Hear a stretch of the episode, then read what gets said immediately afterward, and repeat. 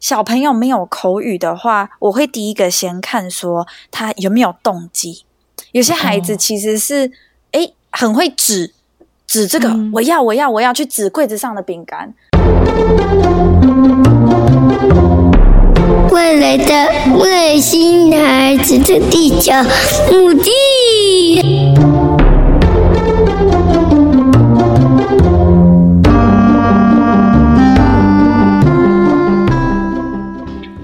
大家好，欢迎大家收听本周的《外星孩子的地球日记》，我是地球妈妈。今天呢，地球妈妈非常的荣幸邀请到语言治疗师来到节目上聊聊，就是有关于语言治疗相关的一些主题哦。例如说，像有些家长也会提问一些，像是小朋友要怎么样去判断他有语言迟缓的问题呀？还是说小孩没有口语的时候要怎么引导呢？还是说什么是构音上的问题？像这样子的问题，应该是在特殊儿的家长，甚至是在一般生的家长可能或多或少都会遇到。那我们今天非常荣幸邀请到好好老师、好好语言治疗师到我们节目上来跟大家聊聊。欢迎老师！嗨嗨，大家好，我是好好说话好好老师。哇，好好老师就是声音听起来就是非常的有朝气。那我想要问一下，好好老师有关于语言治疗师这个工作内容，嗯、大概会有哪一些工作内容呢？其实我们的工作内容啊，可以分为两个部分，一个叫做语言，嗯、另外一个叫做言语。嗯、哇，变换两个字的顺序就有很大的奥秘哦。嗯、像是语言啊，比较偏向是哎我们的词汇、我们的文法、我们的语用、交际、社会互动这种部分。那言语呢，比较像是我们讲话的清晰度，诶，构音障碍就是言语的一部分，或者是流畅度，小朋友有没有结巴？那或者是一些比较特别的，诶，神经上的口语动作这个部分就叫做言语。那要计划去组织你的词汇、你的文法、表达方式的那一个，就叫做是语言。那我们的工作内容分为这两个大项目之外，我们的服务的客群啊，也可以很大致的划分，就是小朋友跟成人。嗯嗯嗯。那小朋友跟成人呢，他们的诶表现的样子可能会有点不一样，像是小朋友的可能会有语言发展的迟缓状况，可能有一些是遗传性的疾病。那有一些是诶神经上的一些疾病，那这些孩子他有可能是天生就有的特质，或者是因为一些环境上的变化而有一点点就是语言上的障碍。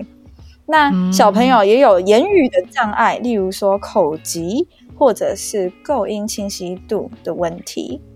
针对成年人的部分的话，嗯、大宗可能是中风过后的长辈，或者是呃失智症的长者，他们有吞咽或者是说话方面的困难，甚至是诶有一群人他们是嗓音有特殊状况的成年人，他们对呀嗓音，例如说讲话少些啊，哦声带结节啊，哦、这个算，哦、或者是。嗯，或者是这阵子比较多人在讨论的，呃，性别平等的部分。那有一些 transgender 的大人，嗯、他们动过手术之后，他们可能需要一些嗓音的训练，让他们从比较，呃，假如说你是呃男性转为女性的，那你可能就要去学习女性讲话的一些特色，嗯、让你的身份的认同可以更好。哦、这也是语言治疗师的服务内容。哇，这个很酷诶，这我第一次听到。真的，真的，真的，语言治疗其实它就是同整所有跟说话、吞咽有关的，都是我们在负责啦。哦，那像小朋友饮食就吃的不好，可能是不是他的口腔有问题？像这部分也算是语言语言治疗师的一个治疗范围吗？哦，这个算吞咽吗？也算。对，对，对，也算哦，吞咽也是，对啊，或者是新生儿有一些，嗯，早产的 baby，他没有挂鼻胃管，嗯、那我们也会有一些语言治疗师，哦、他的专长就是在做那个新生儿加护病房的，嗯、也有哦。嗯，哇，这样听起来其实语言治疗师蛮辛苦的，因为你们包的范围好大哦。真的，我有时候也觉得。这一个工作真的要处理很多的事。对，而且其实我们在带哥哥 Elton 去呃上早疗的时候，我们都很清楚，语言治疗师是最缺的。嗯、就是每次只要去医院要排语言治疗的话，都要排超级久。然后医师都会告诉你说啊，你要排语言治疗可能要半年哦，可能要一年哦，甚至是有些医院它就是采取你半年就要重新再排一次。所以我觉得语言治疗师真的是超热门的。想说怎么会这样？看来就是现在世界上有很多人都是有讲话上面的一些困扰，跟一些啊、呃、需要再去做练习跟学习的部分。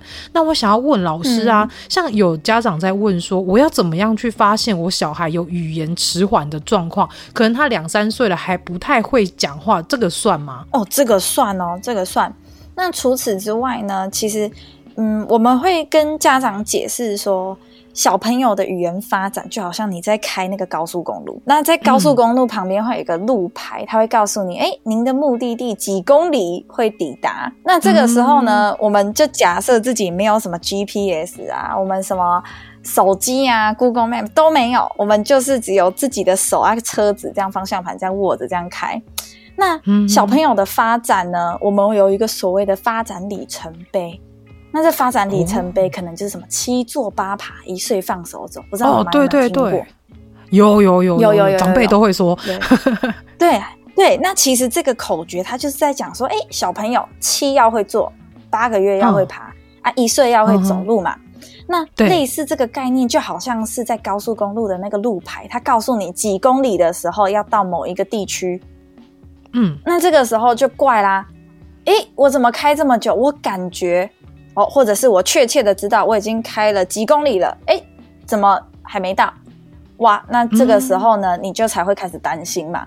小朋友的发展也是，假如到七个月到八个月，哎，还不太会做，那你才会有一点点警觉，想说，嗯，可能发展比较慢了。哦，对，在语言发展其实也是，我们会说，哦，一岁的时候要可以开口，看到爸爸叫爸爸，嗯、看到妈妈叫妈妈。那这个就是一岁的那个发展里程碑，大多数人都可以做到的。哦，oh. 那有些人到了，有些人还没到。那那些还没到的，可能爸妈比较有警觉性的，嗯，就会让孩子去接受疗愈，或者是至少去给专业人员评估。嗯嗯嗯，像是小儿科啊、加医科医师啊，他们也一定会先给你一个初步的建议，那再来决定要不要上课。Oh, 对，像打预防针的时候，医生都会问，会问说啊，现在会讲几个单字啊？然后会不会叫爸爸妈妈啦？然后现在会对话了吗？现在可以讲多少个字啊？的确，就的确像加医科或者小儿科的医生，当你去回诊，例如说感冒，或者是你有时候打预防针，医师就会照着那个就是宝宝手册上面的一个进度来去问跟评估每个孩子的状况。所以这其实我觉得这也是台湾的一个体制里面，我觉得是非常好的一个部分，就是可以提早告诉家长说，哦，你的孩子可能需要。就医再去做进一步的评估，或者是说哦，小孩子现在进展是正常的，嗯、就爸妈不用再担心这样子。哇，这样听起来真的是很、嗯、很像老师说的，就是在开车的时候那个 里程那个状态，好像哦，就是很像你就是边开边看那个路牌啊啊！假如说他跟你讲说台中，像我住台中嘛，他跟你说台中、嗯、哦，在五十公里到台中。你就觉得奇怪，怎么五十公里了还没到台中？怎么还没看到出口？还没下交流道？哇，这个时候你就有点担心嘛，嗯、差不多就是这种心情啦。哦，那真的哎，有时候还要排除是不是那什么鬼打墙之类。对对对对对对，很怕在演电影的。对啊，因为其实很多，我觉得。会问到语言治疗，还有一个很大部分是因为有一些长辈，嗯、他们很喜欢说，就是“打架给满题”，就是他现在不会讲，长大就会说了。隔壁谁谁谁也不是这样嘛，好像就是因为会有这些话术，哦、然后来去让家长，就是他可能也会开始想说啊，我是想太多啊，对啊，可能他长大愿意讲，他自己就会说了。那我觉得这个部分真的也是非常的可惜。嗯、如果说小朋友可以及早去找。专业的单位跟专业老师来去做治疗的话，也许他可以及早就可以开口说话，或者是跟上就是正常孩子的进程。所以，其实我觉得语言治疗师对我们来说是非常重要，也是非常的神圣的一个治疗师的工作。真的，谢谢，谢谢，谢谢，谢谢。不敢当。老师，老师，我想问一下，那那如果说小朋友没有口语的时候，我们是要怎么样去引导？真的是他不想讲话，或者是他完全嗯讲不出来等等的，我们要怎么样去引导他去、嗯、呃发声、去讲话这件事？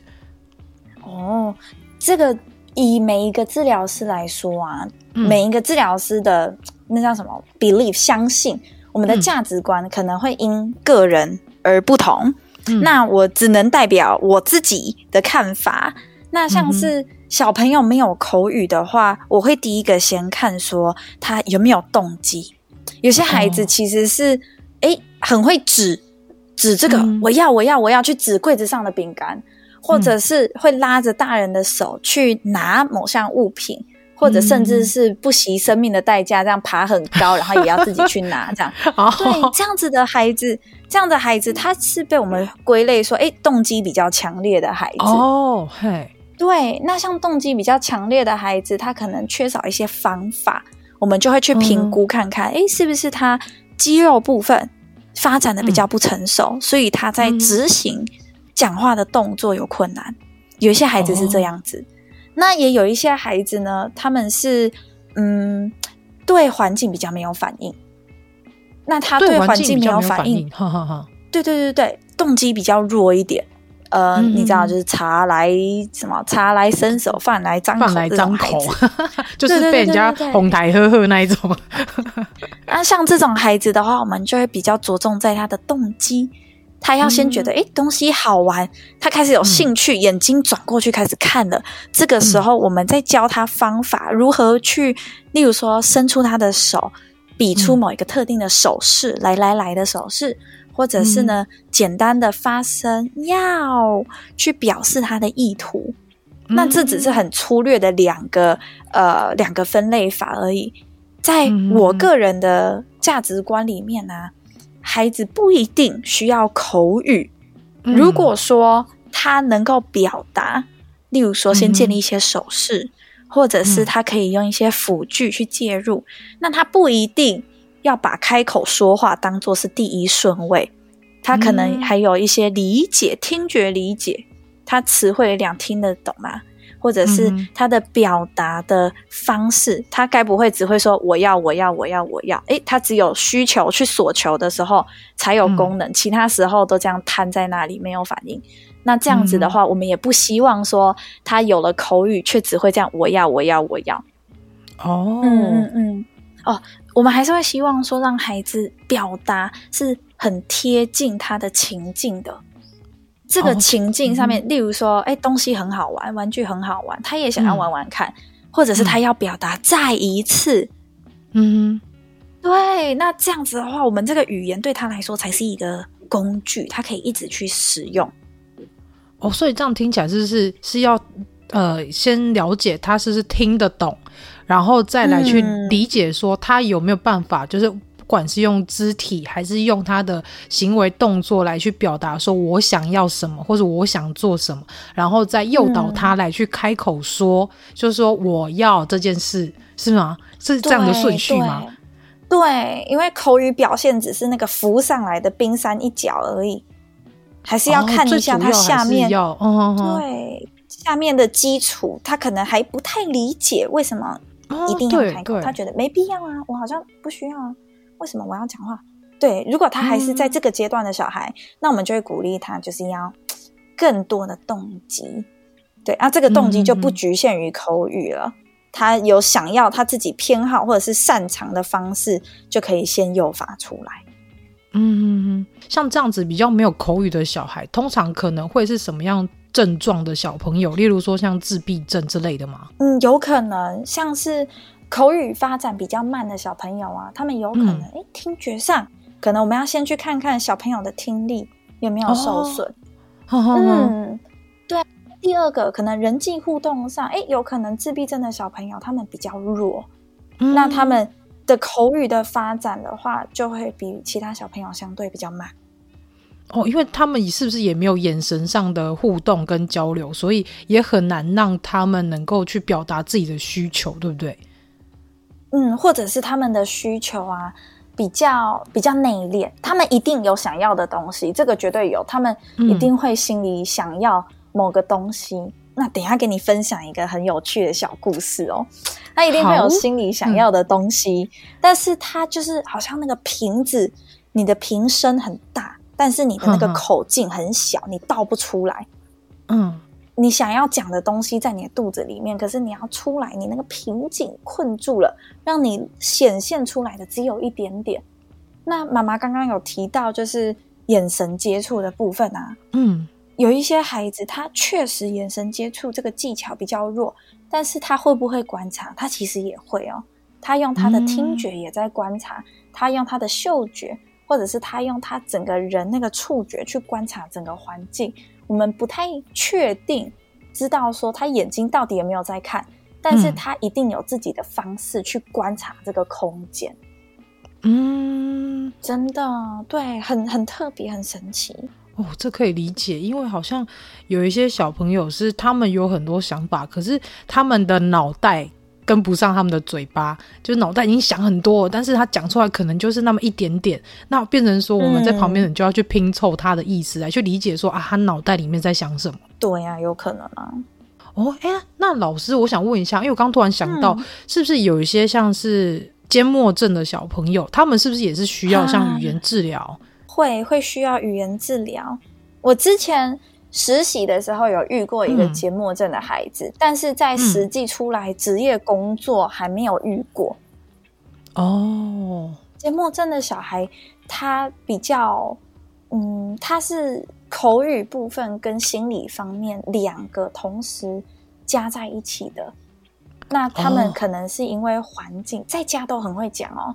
跟妈妈讲话，嗯、今天呱啦呱啦呱啦什么的都很会，但是可能换了一个新环境，陌生的，甚至是不熟悉、嗯、没有安全感的环境，他们就好像是舌头打结一样，他们也很想讲，绝对 对，绝对是想讲的，嗯、但是就呃这这就卡住了，对，如梗在喉这样。哦，原来是这样。嗯、因为前前阵子刚好就是有接触像是选择性缄默症的病友，那有就是稍微去了解。因为其实之前我有问过一位医师，他说自闭症跟选择性缄默症这两者很容易混淆在一起，但是其实它还是有很大的差别。哦、所以我刚突然想到，我就问一下老师，这样听起来很了解，差别很大。嗯、哦，对啊。那老师，你大概可以说说他们两者的差距是差别在哪里吗？嗯，像是选择性缄默症的话，他的语言的发展、词汇的理解啊、嗯、短文的理解啊，嗯、或者是他的表达、他的句子、他的词汇，是在家里一个熟悉的沟通对象里面，是完全跟同年龄的孩子有相同水准的。嗯，那这个是选择性缄默症，他们。呃的其中一个特色是，他们在舒适的环境里面跟他们的沟通伙伴这样子讲话，他们有安全感的地方，他们是完全的流畅，你不会有感觉他跟同年龄的孩子有任何的差别。嗯，那换了一个场景，他就像是换了一个你知道人物设定一样。他就没有办法去跟人沟通，哦、但是在社交的交流或者是在书写这些替代的方法，他都还可以做。嗯、这个是选择性缄默症的孩子。嗯，好特别哦，这样听起来真的跟自闭症的小朋友差很多耶。嗯，自闭症的小朋友他们是不论环境，他们还是会有一点点的小弱点，这样子可能是理解上，哎、嗯，听不懂人家的双关。或者是在表达上，嗯哦、对，对，在表达上，情绪的表达也稍微比较弱啊。这个就是不论在何种环境都会存在的小困难。嗯、对对对，了解。哎，老师，像那你这样职业的一阵子，嗯、或者是在你实习的经验中，有遇过像威廉氏症的小朋友吗？哎，真的没有哎、欸，威廉氏症真的很少。哦，真的哦，因为我突然想说，因为威廉氏症的小朋友他们是有口语，只是他们的状态是很容易夸大，夸大一个事件，嗯、例如说他今天跌倒，然后他可能只是一点点的小擦伤，那他会讲的好像是头破血流一样，其 实蛮有趣的。威廉市政他好像最一刚开始是因为他的表征吧，他的脸部的那个特征，哦，对对对，对，跟就是对对对，跟呃。跟普遍的孩子的特征不太一样啊，像是什么鼻子比较小啊，嗯，嘴唇比较厚啊，嗯、这种，嗯，对对对对对。啊，威廉市政我还记得在其中一个国考的考题里面有讲到说，你假如说在一个聚会里面，你看到大家在那边聊天，嗯、那里面其中那个最会 social 的，可能就是威廉氏症的宝贝这样。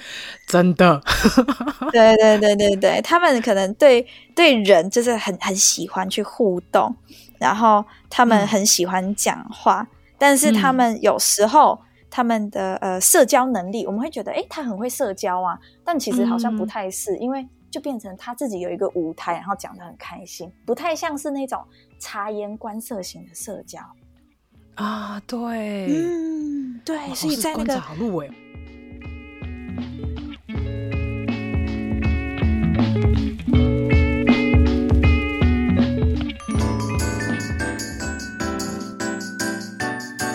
休息一下，马上回来。Hello，喜欢我们外星孩子的地球日记节目的朋友，欢迎 Apple Podcasts Mr. Bus 给我们五星评价并留言给我们哦，并分享给所有的朋友们。如果从不同的平台收听到我们节目的朋友呢，也欢迎到 IG 私讯地球妈妈来跟地球妈妈聊天互动哦。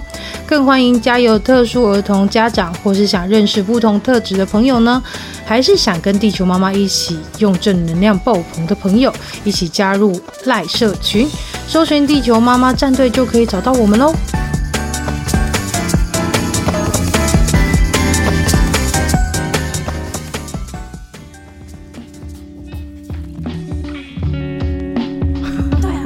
鸡尾酒那个聚会的那个活动，他一定就是那个人群的中间那个高谈阔论，然后一直叫大家干杯的那一种。啊，有，对对对 对，你在形容，我现在想起来，我儿子好像是这样，Elton 就是这个样子，而且他们，我觉得他们很厉害，是他们会很擅长记人名，而且很容很擅长去把人名跟脸去那个去做对比，他很清楚看到这个人，他知道那个人是谁，而且他们特别对年纪比他们大的长辈有兴趣，嗯、像 Elton 在学校。遇到老师，他每个老师都记得哦，某某老师的名字每个都记得，然后连他们班上同学的家长他都知道。他看到谁啊，那个谁谁谁妈妈拜拜，那个谁谁谁爸爸拜拜这样，然后那家长都会吓到。那你怎么知道？你怎么你怎么会记得这样？所以我觉得像口语这件事情还蛮有趣的哎。对啊，家长会很会很惊吓，然后但是又觉得很惊喜，甚至是他会去跟家长去聊天。所以我觉得这件事还蛮有。趣的，那我想要问老师，嗯，那我想问老师啊，因为我发现我的小儿子 Colin 他好像有一点构音的问题，因为我其实不太确定什么叫做构音上的问题，例如说他讲哥哥哥哥，但是他会讲的的，但这件事情是不是就是构音的问题？嗯，可以算是哦。像是、哦、嗯，构音的问题，可能你又可以把它拆分成。我超喜欢分类的，我是一个很喜欢把事情分类的人。嗯、好棒，对，那 很棒，对。然后就是构音的问题啊，它可能就是你大致分啊，可以分两种，一种是它诶、嗯欸、音韵上面，就是在规则上，它可能在区分的还有歌这两个声音。就有一些小障碍，嗯，嗯哦、那第二种是对，第二种是他的动作的协调，他心里知道要念歌，可是可能他舌头后面、嗯、舌根比较无力，发不出来，哦、所以他只好用得得去代替。那是不是有可能是像有舌系带上的问题，或者是他的那个咀嚼肌比较？不好，嗯，会是有这个可能吗？这有可能，但是这个就要给医生去评估。像是舌系带这个问题啊，哦、嗯，舌系带这个问题，我们就会请小朋友打开嘴巴啊，把舌头吐出来，嗯、你看看他能不能完全哦平平的舌头吐出来，在他的嘴唇外面。啊，如果可以，就代表没问题。对啊，如果说看起来有一个很明显的那个 W。中间真的好像是有那个橡皮筋在绑那个拉住，好像那个控肉饭，你知道吗？控肉饭那个猪肉，然后被绳子绑住。老师你好精准，老师你这形容太精准了，很像控肉饭的形状。对啊，那个控肉形状这样绑起来，哇，那这个真的就是太紧了啦。哦，那像这个部分可能就是要再求助，就是专业的医师来去看是做什么样的处理，嗯、对不对？没错。哇，那这样我可能要带他去看医生了，因为我有发现他在讲歌跟呃的会就是讲的不清楚，那有时候喝然后跟吸可能也讲的不清楚，嗯、就是你会知道他可能要表达什么，嗯、可是当你听起来你会觉得哎、欸、这个发音不太对，或者是他在讲一句话的时候就是会全部含在一起。嗯，那这个真的就是要呃。如果如果妈妈 OK 的话，可以先让他去呃家中附，就是家里附近的诊所，可能复健科啊，嗯、有语言治疗师的那种诊所，可能先排课，然后去请老师帮忙听，然后帮忙评估一下，因为还会考虑到小朋友的年龄，然后还有他的错误形态，然后老师再跟您说，就是要不要上课，上几堂课这样子。哦，那像这样小朋友两岁两岁半讲话这样不清楚，其实是需要去做评估的吗？其实两岁半的话，我们还是会专注在小朋友的发展，嗯、就是语言的部分，嗯、因为清晰度就是我刚才讲的言语嘛。嗯嗯嗯嗯，语言的部分的话，我们会比较着重。那两岁半的小朋友讲话，嗯、其实别人听的那个清晰度啊，嗯、我们大概是会抓在百分之五十到六十啦。如果他不认识的大人听他讲话，嗯、大概清晰度在听对听得懂一半再多一点点，那这个就过关，就不会太苛求。哦，原来是这样子去判断。嗯，对啊。哦、那我还是。积极一点，带他去检查一下好了。也可以，我觉得，对，我觉得其实鼓励家长，不管是怎么样，只要你心里觉得有一点疑虑，嗯、你真的就去用，有鉴宝就尽量用。完蛋，我会不会被其他从业人员这样？其他从业人员要讨厌我了。有鉴宝就尽量用，就用吧，就用吧，真的真的真的。有资源就用，对，因为我觉得也也是要。对，我觉得也是要积极的去告诉家长说，如果你已经听到我们上述在讨论这一些状况，你有发现你自己的小朋友好像也有类似的情形，真的是要去赶快去就医、去评估，甚至是去排课。然后虽然语言治疗是非常难排，但是还是积极一点好不好？虽然我也常常受那个排队排到很火大那个状况，但是还是没有办法，还是得等。或者是多跑几天，然后真的是有办法排到就就去这样。嗯，这很重要。宁愿我们早一点发现，然后上几堂课，真的觉得哎、嗯、没事了，问题解决，警报解除，那就不要上了，嗯、那就停课。对、啊、对，最怕的其实是有些家长其实是哎一刚开始去上，上一上之后，有些家长就觉得说哎。嗯我的小孩哈上小学了，可是功课常常写不完。那不然这样子好了，我们让他继续去上那个语言课啊，请语言老师看一下他的作业。哇，啊这个就不行喽。有一些把他当当成那个安亲班老师呢吼。有一些会这样啦，有一些会这样。真的假的？对，有啊，真的有，真的有，真的有。这这真的是讲到。讲到老师的那个工作辛酸史，居然有这种状况！我以为大家都想说去那边就是好好矫正，就是发音，或者是去呃去让自己的像孩子的讲话的方式，或是讲话语言的能力变得比较好。嗯、殊不知还有这种家长哦，那很母汤哎。不过要看一下，有些孩子是真的有过动特质的。嗯哦，嗯嗯 ADD 倾向的，或者是学习障碍的，那他当然就是带来啊，我们就是去教他一些读写的策略啊，作业的一些安排顺序啊，这种绝对 OK。哦，这个可以。如果、嗯、对对对，如果是这种有学习上的困难的，这个也一定 OK，可以来上课啊。有一些家长是那种老，有点像老顾客吗？就是长期以来孩子已经来这里 上上很久。对对对，常客啊，这种常客我们就会比较礼貌性的跟家长说，哎，我们比较不方便哈，需要让给其他的孩子上课啊。通常啦，家长听我们这样子讲，嗯、大概一两次，他们也会知道，能理解，他们也会说啊、哦，老师没办法哦，不好意思哦，这样。对对对对对，基本上都不会太刁难。哦，那真的也是刚好让老师讲出来，让大家了解，真的 语言治疗师让他们专业在。一些他们专精的事情上，有一些真的老师没有办法的，或者是可能家长可以自己做，我们还是自己做好不好？多陪多陪伴孩子，去帮他们练习他们该做的事情，然后让专业的人员去做他们该做最专业的事情，尤其是对我们孩子的一些呃帮助跟治疗等等的。我希望大家能够就是去把这两者分清楚，真的有时候也不要就是为了好像说啊。老师可以帮忙，那就顺便，不要有这种心态，这样老师也很累。我说实在的，对呀，对啊，真的真的。好，那我想再问老师，像因为 Elton 他的状况是，他的语句上就是没有办法一来一往的聊天，就是像我们刚刚讨论的，他脑袋跟不上说话的速度。那如果像这样，我们在家里的话，可以怎么样去练习？哦，那这个可能要先看看说他能不能理解。人家问的话，嗯、或者是讲的话，嗯，他有没有听懂？例如说，你问他，哎，你今天过得怎么样？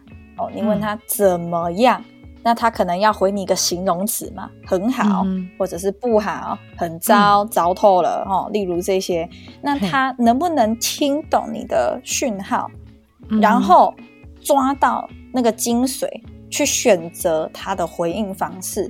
嗯这一个路径是这样子，所以可能说，诶，小朋友没有办法聊天，为什么会断掉，不能对话？哦，有没有可能？第一，他听不太懂你问的意思，嗯，那第二，有没有可能是他在解读的方面有一点点小困难？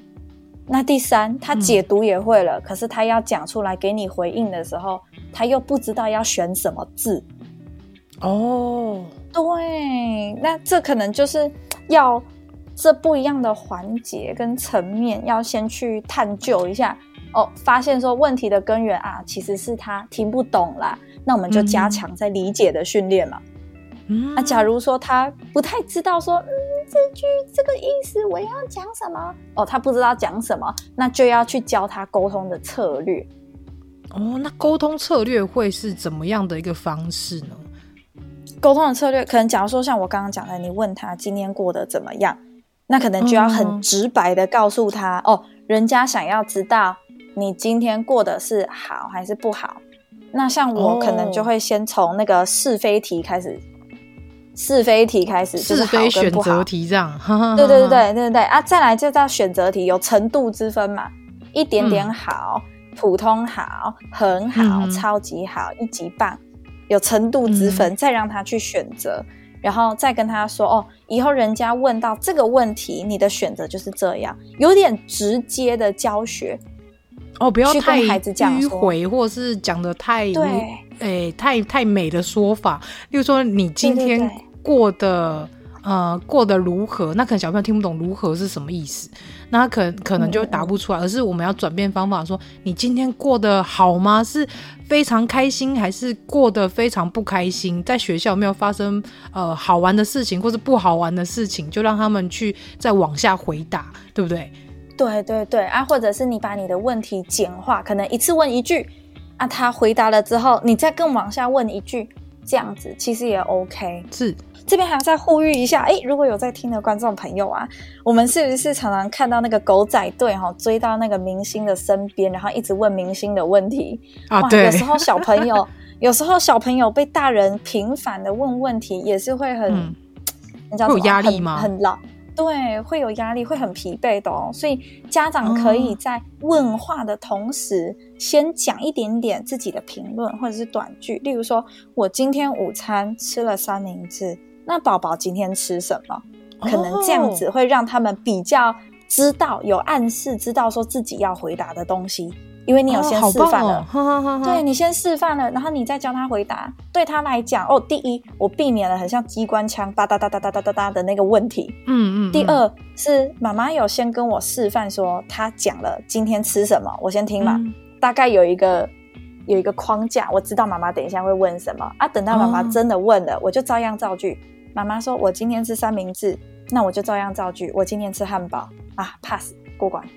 哦哦，老师，你真的是让我突然有一个看到一个新的那个境界了。因为我以前我都直接问，因为我每天载他回家，我都会先问说：“哎，你今天在学校开心吗？”那他就可能会说开心或是不开心，然后我就往下问：“那为什么不开心？”那他可能有时候答不出来，我就问他说：“那是不是谁谁谁可能呃跟你？”呃，有吵架还是你们有一起抢玩具什么的？然后他就会说，对啊，或者是说没有啊，那 就 就是我觉得我突然好像你刚说那个 那个狗仔队一样，一直不停的哒哒哒，一直问问题。我没有想到说真的是先表达，就应该说先去讲述我今天想今天发生什么事情事情，然后我再来去问他，让他照样造句。所以这真的是一个很好的方法哎。嗯，这是就是其中一个我很爱用的策略之一啦。哦，那他们可以先建立那个模仿的概念，然后换句话说这样。嗯嗯、对呀、啊，但、哦、我每次都觉得说，为什么没办法跟他一来一往聊天，很困扰。对啊，对啊，啊也很建议说，就是要抓一下孩子的那个理解。有些孩子太长的句子他听不太懂，嗯、那你可能句子就要稍微缩短一下。哦、对，对，还是要依照孩子的能力去做调整，要个别化一下。嗯、了解。因为我昨天我有问他一个问题，然后他回答的方式让我有点惊讶。像我昨天就爸爸，因为爸爸工作的关系，所以他通常是呃，Elton 起床的时候，爸爸还在休息。但是当他在 Elton 在休息的时候，爸爸还没回家，所以他有时候早上会指定爸爸载他去上课。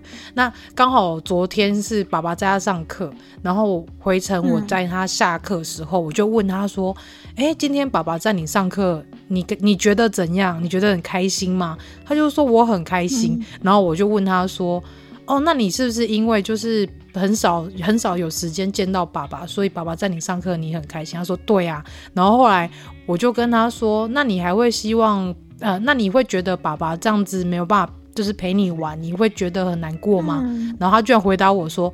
不会啊，因为他要工作。然后我听到这句话，我觉得好惊喜哦，因为他很少会用因为或者是所以，即便他用了，他后面的话是粘在一起，因为他可能脑袋跟不上他的嘴巴。然后昨天很清楚讲了这一句，而且是有情绪的，他说不会啊，因为爸爸要工作啊。然后我就想，哎，你真的理解这个整整件事件跟我刚刚问的话剧，好惊喜哦。对啊，这种因果真的是对小孩子，真的有时候会给我们一些意想不到的一些小惊喜，这真的很棒哎。对呀、而且我真的蛮喜欢去跟家长说，如果真的是孩子他有口语上比较弱，或是比较少会有口语的话，真的是每天多花点时间去陪他聊聊天，或者是拿一些书本或者是绘本跟他一起去共读，这件事情也是可以去呃帮助他建立他脑袋的词词汇库，然后也可以建立他知道说、哦，绘本里面他这个。角色有这个情绪，那所以当我之后有这样的情绪，我也可以用这个方式去回答，是不是？可以，可以，就有点像是你有一个虚拟的角色，哦、那这样的话，他们就是比较代入感啊。例如说，小朋友最喜欢以前啊，以前最喜欢巧虎啊，哦，现在还是很爱，现在小朋友还是很爱虎神，还是很爱巧虎，虎神，巧虎太厉害了，对啊，所以巧虎发生的事情，他们可能就会哎，记得戚戚焉这样，对。而且还会举反杀，妈妈巧虎说不可以怎样，然后妈妈巧虎说怎样怎样，我就想说好哦，巧虎比我还重要，我在讲都没在听，巧虎讲什么你都有听。对啊，那真的有时候是需要这一些的辅助啦。哎，那老师有没有推荐像什么样道具或是物品，可以让孩子跟家长一起去练习口语的练习？其实我跟你说，最好的道具跟物品啊。嗯真的就是家里垂手可得的东西，嗯、或者是家长自己本人。哦，这个真的是又要再一个譬喻法，嗯、这真要譬喻法。那个地球妈妈，你自己有没有养猫咪？有，你有养过猫吗？好，太好了。有，我们家上面刚好有一只猫。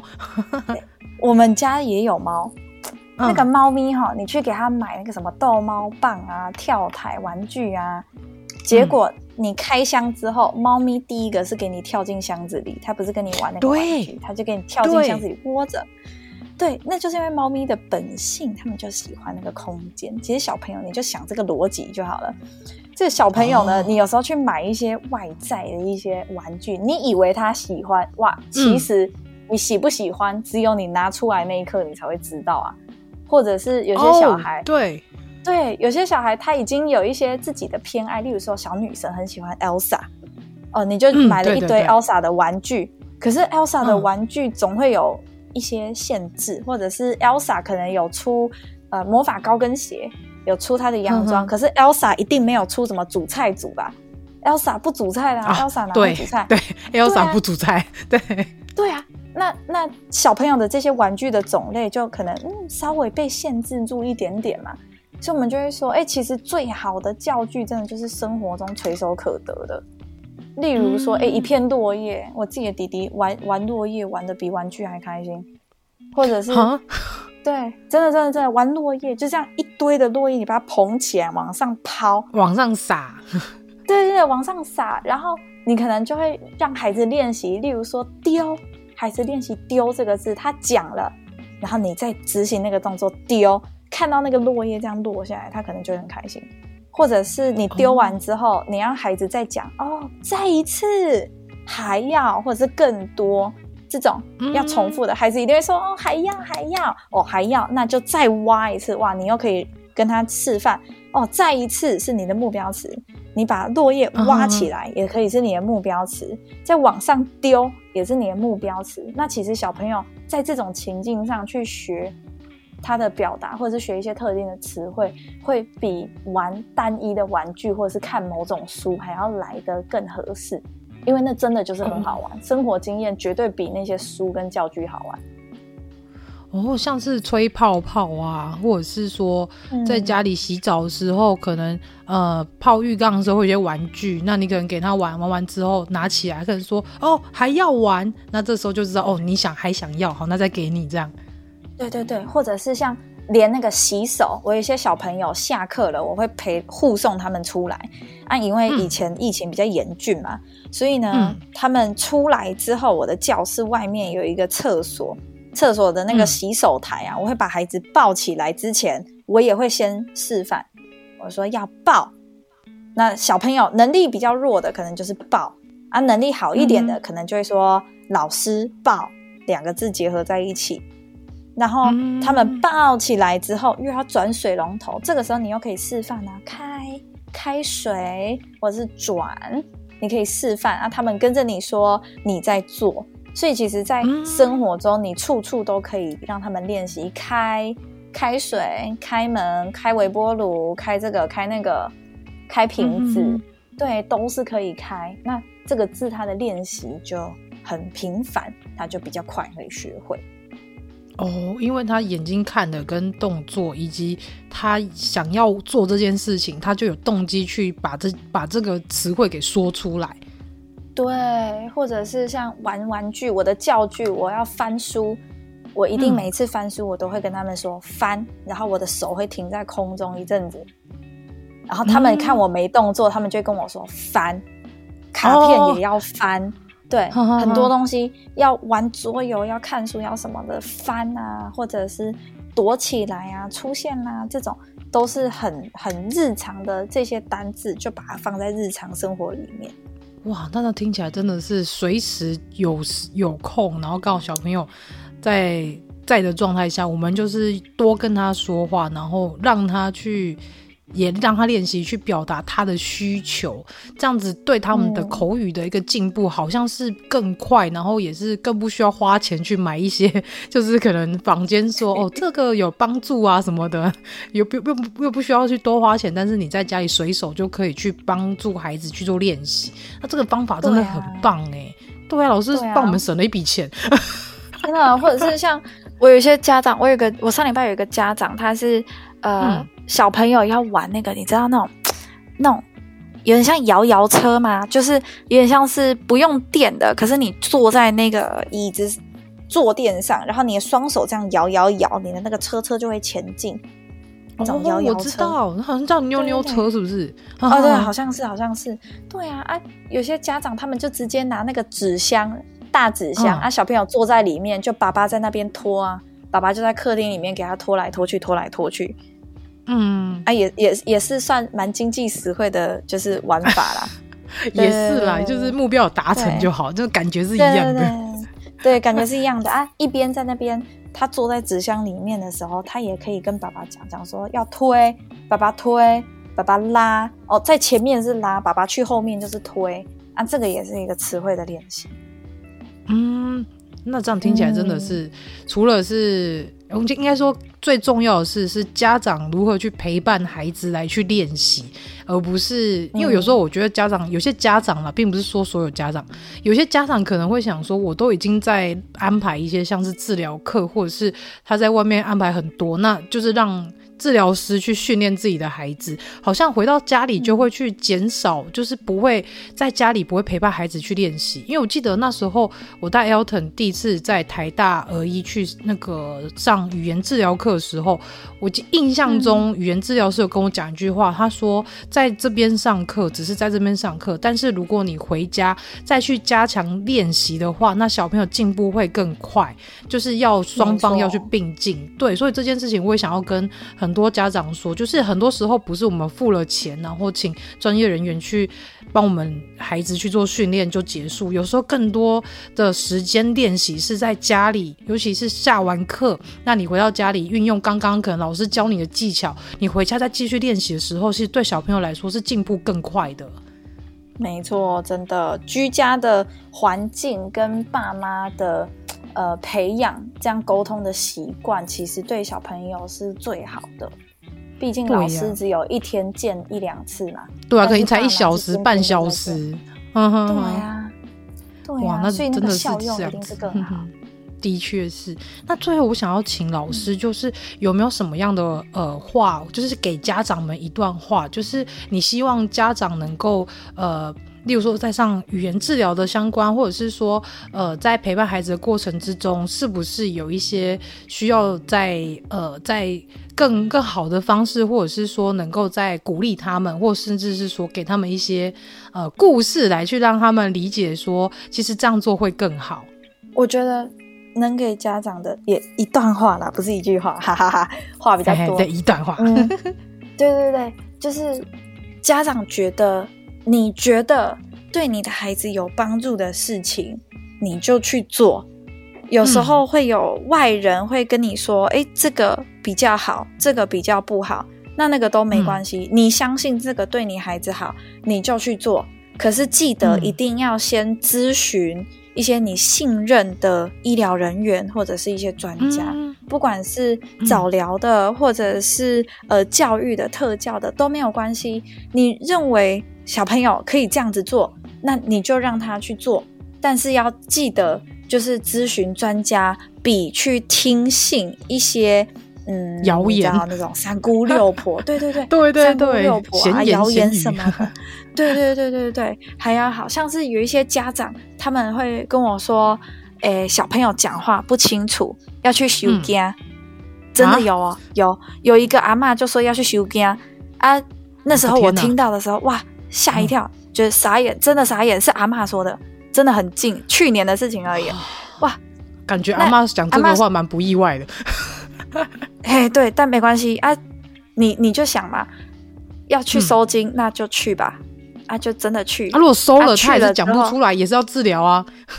对，所以所以那时候我就有跟阿妈讲，我说你要去收金，我百分之百支持你啊，你去收了，你看看有没有变好，你还是要观察一下再跟我说。啊，那个阿妈其实也还算不错。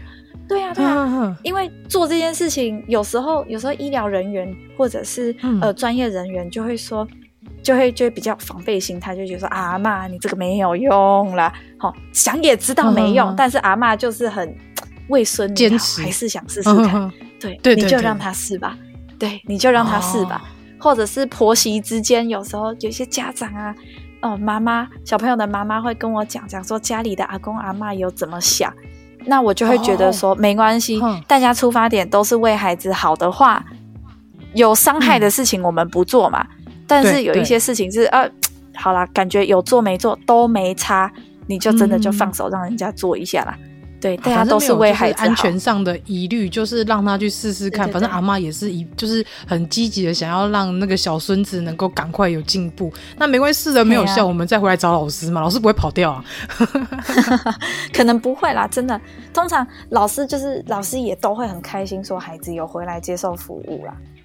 对啊，因为我觉得，我觉得能能来去做治疗师这份工作的人，都是非常有热忱，嗯、而且非常热心，而且是真心的为自己的患者好，所以他们会很积极。真的是我遇到所有治疗师，我都就通通都有这样的感受，就是给我一种很热心，然后非常的嗯。呃非常的鼓励爸爸妈妈，就是会有一种我带孩子去上课，但是我相对的我也在心理上面有得到一某一方面的支持，真的是一个蛮蛮棒的互动。我觉得嗯，好，小朋友去上课好了。对，这这真的就是我们的工作，我们的工作设定就是要给人家一点。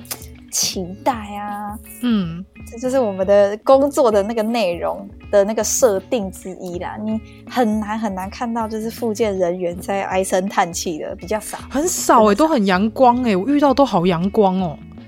对呀、啊，那这就是这个工作需要我们有这个形象啊，我们本身也有这个特质、嗯，所以就还算蛮 OK 的，力上加力这样。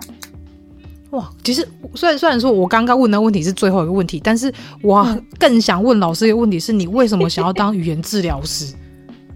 其实我当语言治疗师的第一个是因为分数到了、嗯、啊，第二个是因为我自己本身因为家庭环境的关系，就是弟弟是自闭症自闭儿、嗯，那所以小时候弟弟参加早疗的时候，我也会跟着去。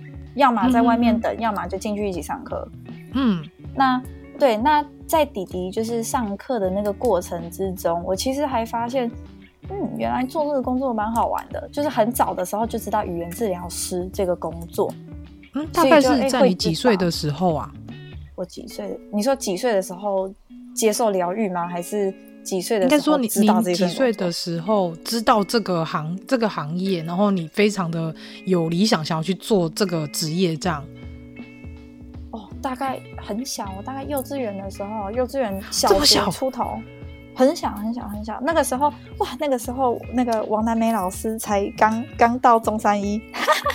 哦，对哇。原来是这样，真的真的很很早，二十几年前。对啊，另外是发现自己在学语言，学外语，英文啊、日文啊，嗯、学的蛮快的，学的速度蛮快的。然后国高中就常常当小老师，就英文小老师、嗯、国文小老师，所以其实就觉得说自己对这方面，嗯，第一是有兴趣，第二是能力其实还算是不错，所以就想要试试看。哦，原来是这样。对啊，所以你其实很早就觉得自己的个性跟特质，以及就是因为陪伴弟弟去做这样的复健治疗，你就觉得对这份工作非常的有有兴趣。然后后来你也成功踏进了这个行业，嗯，然后来去替很多的孩子们做服务，对不对？对呀，对呀，真的好有爱心哦！老师什么星座啊？好好奇哦。水瓶座，水瓶座，水瓶座。哦，真的哦，哇。水瓶座。很酷哎，真的吗？我发现很多治疗师都是处女座的耶，我很少遇到水瓶座的治疗师。啊。我下次去问一下我们 治疗师什么星座，因为我没有问过，但是可以帮我看。好，我去问问看，因为我我其实也蛮好奇，就是喜欢做这样的工作，就是非常热心、有爱心的工作，他们大概是什么样的星座？虽然这是有点不科学，但是就是会好奇。原来是这样，对呀、啊。